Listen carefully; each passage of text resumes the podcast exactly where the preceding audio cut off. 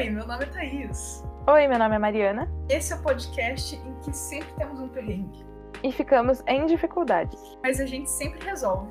E acabamos sem dificuldades. Bem-vindos a mais um podcast, minha Não gente. fala fechando a gaveta, né, Thaís? Meu Deus, esqueci. tá, faz sentido, faz sentido. Calma. Doze segundos depois. Bem-vindos a mais um podcast, minha gente.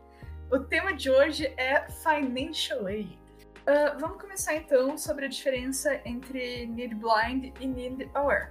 Need Blind vai ser basicamente quando a universidade ela não vai olhar em nenhum momento da application na sua condição financeira para te aceitar naquela instituição. Independente do que você pode pagar, eles não considerar isso para te aceitar. Todo mundo que tiver interesse em entrar vai aplicar. Eles vão escolher os melhores alunos e depois eles vão ver o tanto de bolsas que eles vão precisar entregar. Geralmente são as que oferecem quantidades maiores de bolsa. Então, provavelmente universidades privadas e que tenham os recursos financeiros para arcar com todos os custos que forem necessários. Atualmente, nos Estados Unidos, só tem cinco universidades que são need blind para alunos internacionais. Então, pra gente, né? É, elas são o MIT, Massachusetts Institute of Technology, Harvard, Princeton, Yale e Amherst. Então, são universidades bem difíceis de entrar, bem concorridas mesmo. Agora vamos para todo o resto, basicamente, que, que são as universidades Need Aware. Uma universidade Needaware é aquela que vai olhar para o tanto de bolsa que você precisa na hora que você aplicar. Então, se você precisar de mais auxílio financeiro para estudar naquela instituição, suas chances de entrar são menores. Nessas bolsas, eles vão olhar especificamente para sua condição financeira. E não quer dizer que se você tem uma condição financeira muito grande, você não vai ser aceito. É só que eles vão considerar a sua aplicação e vão ver se eles têm espaço para te aceitar, se eles têm o tanto de bolsa que você precisa para oferecer. Então, é como se uma universidade que ela é need blind, ela tivesse fundos ilimitados, assim, para gastar com bolsa. Então, eles vão aceitar qualquer um, independentemente da situação financeira. Mas uma need aware, ela tem recursos limitados para gastar com bolsa. Então, conforme a sua necessidade financeira for aumentando, as suas chances de entrar naquela universidade pode ser que sejam afetadas. Agora nós vamos para as diferenças entre scholarship, loans e grant. Bom, é, as scholarships são o que a gente chama de bolsas de estudo em português. É qualquer dinheiro que a universidade esteja te emprestando ou pagando por você para você estudar na instituição. É, as scholarships são divididas entre as merit-based e as need-based. Uma bolsa merit-based é aquela que você vai comprovar que você tem excelência em algum determinado aspecto. Pode ser acadêmico, pode ser um talento musical, é, um talento artístico, algo assim que faça com que a faculdade queira que você estude lá, que ela tenha um interesse por trás de ter um aluno como você estudando lá. E uma scholarship need-based vai ser aquela que a gente comentou antes, que é, você vai mostrar para a universidade qual é a sua necessidade financeira. É, por exemplo, é, quantos que seus pais ganham no trabalho, qual é o valor dos bens que a sua família tem, quantos seus pais têm na previdência de aposentadoria deles, quem são as pessoas que vão apoiar e que vão sustentar o seu estudo no exterior. E eles vão juntar todos esses dados financeiros e vão fazer um cálculo do valor que você conseguiria pagar para estudar naquela instituição. E caso isso não chegue ao valor completo do cost of attendance, que é o custo que você vai ter para ir para aquele lugar, eles vão cobrir o resto as scholarships, elas não têm valores específicos, assim. Elas podem ser pequenas, assim, de mil dólares, ou ir até uma full ride. Dentro das scholarships, é bastante comum você se deparar com dois termos. É full ride e full tuition. Então, uh, o full ride significa que a bolsa ela vai cobrir todos os seus custos de vida estando na universidade. Ela vai cobrir a sua anuidade, o seu dormitório, vai cobrir sua alimentação e gastos com, com livros, essas coisas. Já a full tuition, ela significa que só vão pagar a sua anuidade e você vai ter que arcar com os outros custos que estar na universidade envolvem. O valor da anuidade, ele é como se você estivesse comprando as aulas, assim. Para você assistir às aulas, você paga aquele preço. E os outros valores, por exemplo, dormitório, alimentação, materiais escolares, não estão incluídos nessa anuidade. quando você está pesquisando no site de uma universidade sobre as bolsas que eles oferecem, se não tem nem o termo full ride e nem o termo full tuition, provavelmente ela vai ter uma porcentagem ou um valor. Por exemplo, 25% da tuition. Ou, por exemplo, 5 mil dólares, que daí seria o valor da bolsa. Outra forma de financial aid fornecida pelas universidades é o chamado loan. O loan é traduzido ao pé da letra é um empréstimo que as faculdades vão fazer para que você possa financiar uh, o seu estudo. Já que é um empréstimo, você vai ter que pagar depois. Geralmente as pessoas pagam depois de acabar a faculdade e você paga com juros. Então, o que vai acontecer? Você vai cursar a faculdade, entre aspas, de graça, sem pagar nada no momento que você está cursando. E quando você terminar, você tiver um emprego estável, você vai reembolsar a faculdade por aquele período que você passou lá sem pagar. Então, funciona que nem um empréstimo num banco. É, você vai ter assinado um contrato combinando o número de parcelas e a taxa de juros que vai cair sobre o dinheiro que você utilizou. E o valor que você vai pagar para a faculdade vai ser um pouco mais alto do que o que você teria pago se você tivesse quitado o valor enquanto você está cursando. Se a sua bolsa não for um loan, ela provavelmente é uma grant, que ao pé da letra seria uma doação, entre aspas, assim. É um dinheiro que a faculdade vai te dar e você não precisa pagar de volta para ela. Então, é, a maioria das merit-based scholarships e das need-based scholarships são grants. É um dinheiro que você não vai precisar devolver para a faculdade. É um dinheiro que ela investiu em você. Outro tipo de bolsa são as consideradas bolsas atléticas que é a bolsa que a faculdade vai dar para um atleta que tenha se destacado bastante dentro do seu respectivo esporte no high school, né? E Uh, essa bolsa ela exige basicamente que você continue sendo um atleta para aquela faculdade. Você vai participar do, da equipe da. Ai, eu não sei falar nada de esporte, gente. você vai participar do time da faculdade. Lá nos Estados Unidos, essa coisa do esporte universitário é muito, muito, muito grande. Existem rivalidades entre certas instituições e os atletas profissionais, eles saem da faculdade mesmo. Tanto que as faculdades, elas são ranqueadas lá nos Estados Unidos pelo nível da liga do esporte que eles participam. É realmente uma parte muito grande da cultura essa bolsa atlética lá nos Estados Unidos. Se você for aplicar para bolsas atléticas, uma coisa a se levar em consideração é se você está disposto a jogar no time da faculdade durante os quatro anos. Porque toda a sua bolsa vai depender disso. Se você parar de jogar, você perde a sua bolsa. E um outro critério muito comum que eles têm em bolsas atléticas é que você mantém um determinado GPA. Então você tem que avaliar se você vai conseguir manter o seu rendimento esportivo e o seu rendimento escolar ao mesmo tempo se você aceitar essa bolsa. São bolsas difíceis de conseguir. Geralmente são atletas de alto nível, altíssimo nível que conseguem. Então fiquem atentos. Muitas faculdades também oferecem um programa que eles chamam de Work Study. Então, o que vai acontecer? Você vai para a faculdade e você vai receber algum emprego dentro do campus. Por exemplo, trabalhar na biblioteca ou ser monitor de dormitório, algo nesse gênero. E em troca, a faculdade vai te dar um desconto na tuition.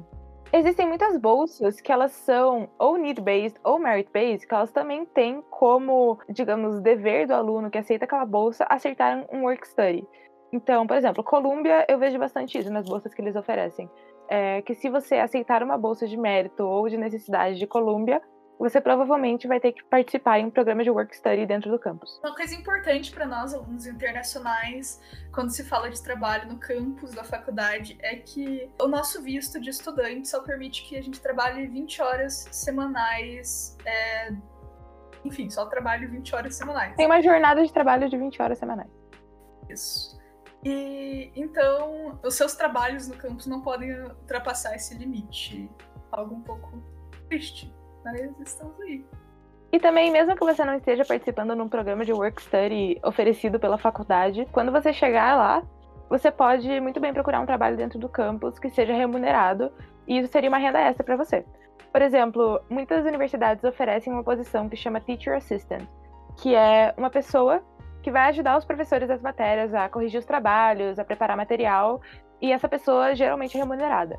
Outro trabalho que é bastante famoso e que é bem disputado dentro das faculdades é ser monitor de dormitório. Então você vai cuidar das pessoas dentro daquele dormitório, você vai fazer vigias ou vai uh, ajudar em algum, na necessidade que alguma pessoa tiver dentro do dormitório.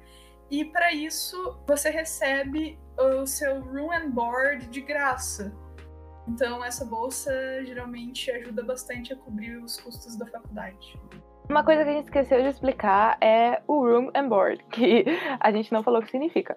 É, o room significa acomodação, então aonde você vai morar quando você for estudar naquela faculdade. Você pode morar on campus, que é tipo dormir num dormitório que tenha dentro do campus, ou off campus, que é alugar um apartamento ou uma casa que seja perto do campus e que você consiga assistir às aulas morando naquele lugar. E o board é a sua alimentação. Então, pode ser que a faculdade ofereça um meal plan. O que é isso? Você paga um valor e daí você consegue se alimentar nos refeitórios que tem dentro da faculdade ao longo do semestre, ou você tem que comprar suas refeições separadamente. Geralmente é opcional para os alunos você comprar o board ou não, o meal plan ou não, porque você pode acabar preferindo fazer sua alimentação separadamente. Você ir no mercado cozinhar para você mesmo, ou você ir em algum restaurante que não seja afiliado com a faculdade necessariamente. Então, realmente é opcional do aluno. É importante falar da diferença entre morar no campus e fora do campus e que algumas faculdades, e é costume nos Estados Unidos, a maioria delas pede que pelo menos no primeiro ano os alunos morem no campus da faculdade. Porque lá eles têm bastante essa cultura de living on campus e de viver essa experiência que é morar no campus da faculdade. Então, leve isso em consideração quando você estiver pensando sobre os custos do room and board. Outra alternativa que existe é o que eles chamam de Greek Life, né? Que são as sororities e fraternities. Que são como se fossem é, grupos sociais que você geralmente paga uma taxa para entrar ou você é convidado para entrar. E são aqueles negócios que aparecem em filme, assim, que tem as letras gregas e tal, fighter, capa, essas coisas assim. É, e ele geralmente tem a sua própria residência dentro do campus. Então, se você participar de uma fraternidade ou sororidade, provavelmente você vai morar na casa com os seus irmãos e irmãs de fraternidade. E também existem várias bolsas de estudo. Eu que sou transfer, eu me deparo bastante com esse tipo de bolsa, que são as das sororidades e fraternidades. Porque elas não são organizações necessariamente pertencentes a uma faculdade. Elas podem ser organizações nacionais ou estaduais. E eu, como transfer, encontro muitas bolsas que são das fraternidades e sororidades. Por exemplo, ah, é, se você transferir para essa universidade e você for dessa fraternidade barra sororidade, você recebe esse valor ou essa porcentagem na tuition. Outra coisa importante para você prestar atenção na hora que você for pesquisar sobre bolsas e financial aid é que geralmente na internet ou até mesmo no próprio site da faculdade vai ter uma parte específica explicando qual é a tuition e o custo da faculdade geral e é, como que ele é antes de você receber alguma bolsa e quanto ele fica a média depois que você recebe a bolsa. Então, quanto maior for essa diferença, mais bolsa é, é, você tem chances de receber.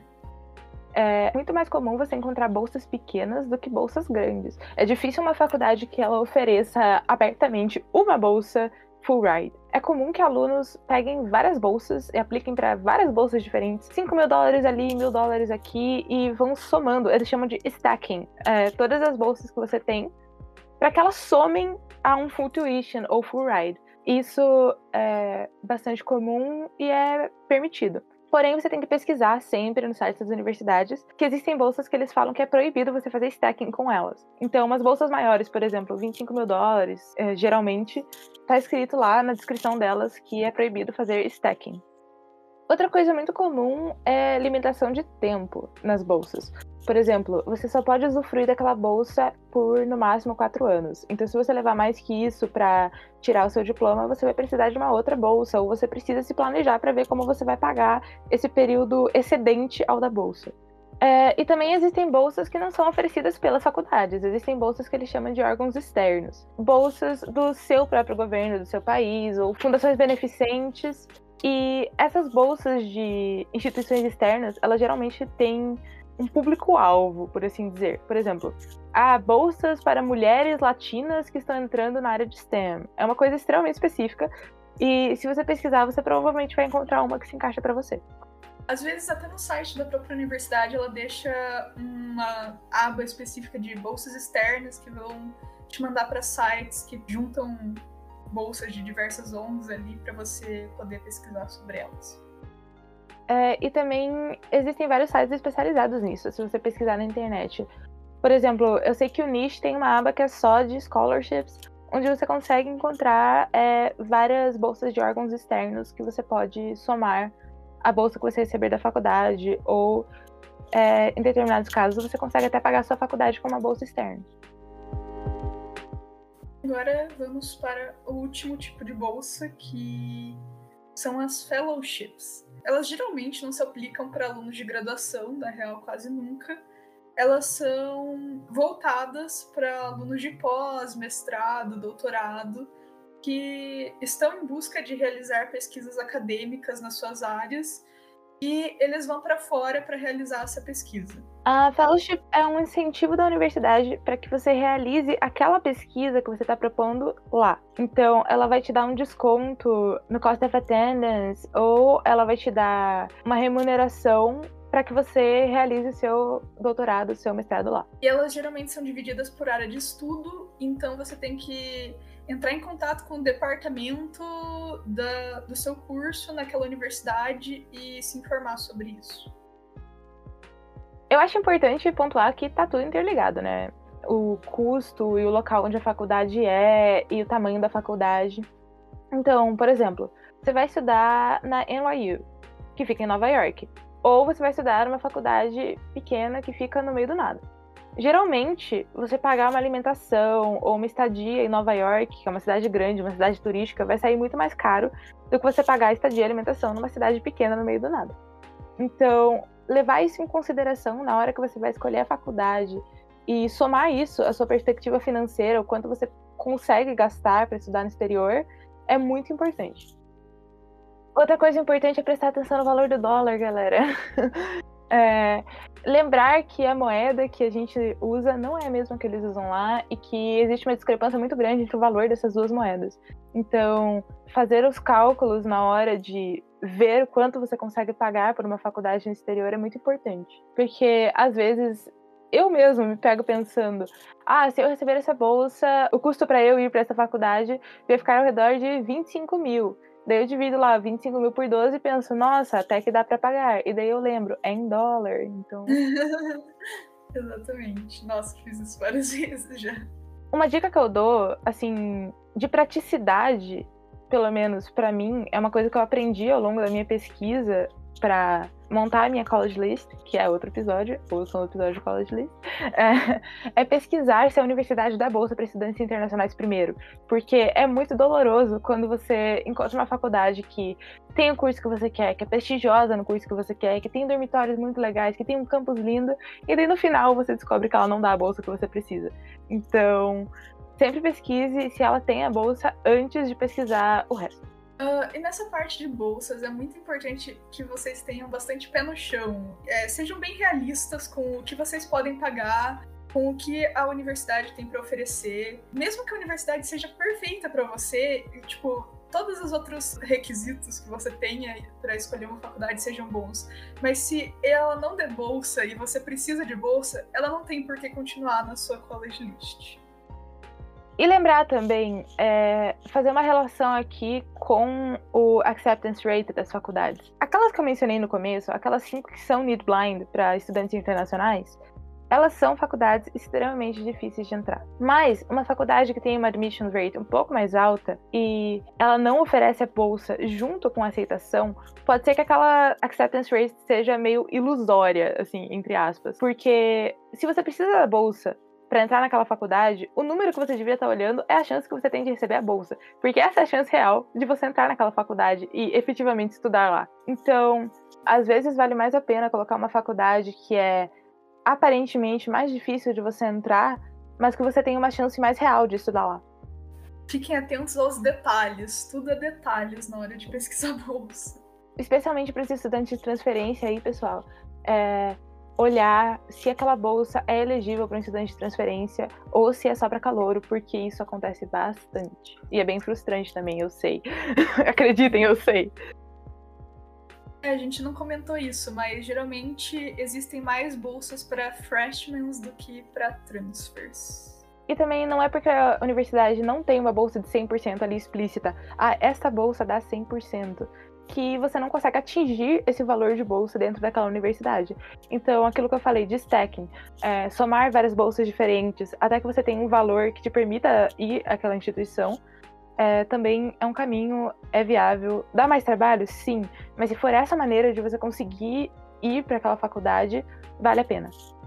A parte de bolsas não é uma parte de ficar sonhando com o que poderia ser, é para ver o que você realmente tem à disposição e lidar com isso. E lembrar também que, ao contrário do Brasil, onde aqui a faculdade que você não paga é a pública, lá nos Estados Unidos, para a gente, é mais vantagem pesquisar faculdades privadas, porque são essas faculdades que vão ter o dinheiro para te dar a bolsa que você precisa.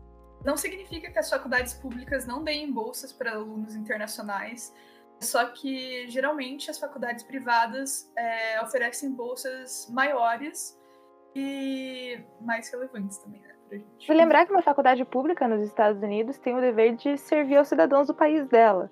Então, a grande maioria do auxílio financeiro de uma faculdade pública vai ser sim voltada a cidadãos americanos. Então, esse foi o episódio de hoje, gente. Espero que vocês tenham gostado, é, que tenha sido útil e acrescentado para a vida de vocês. Muito obrigada até o próximo episódio. Tchau, pessoal. Até o próximo episódio.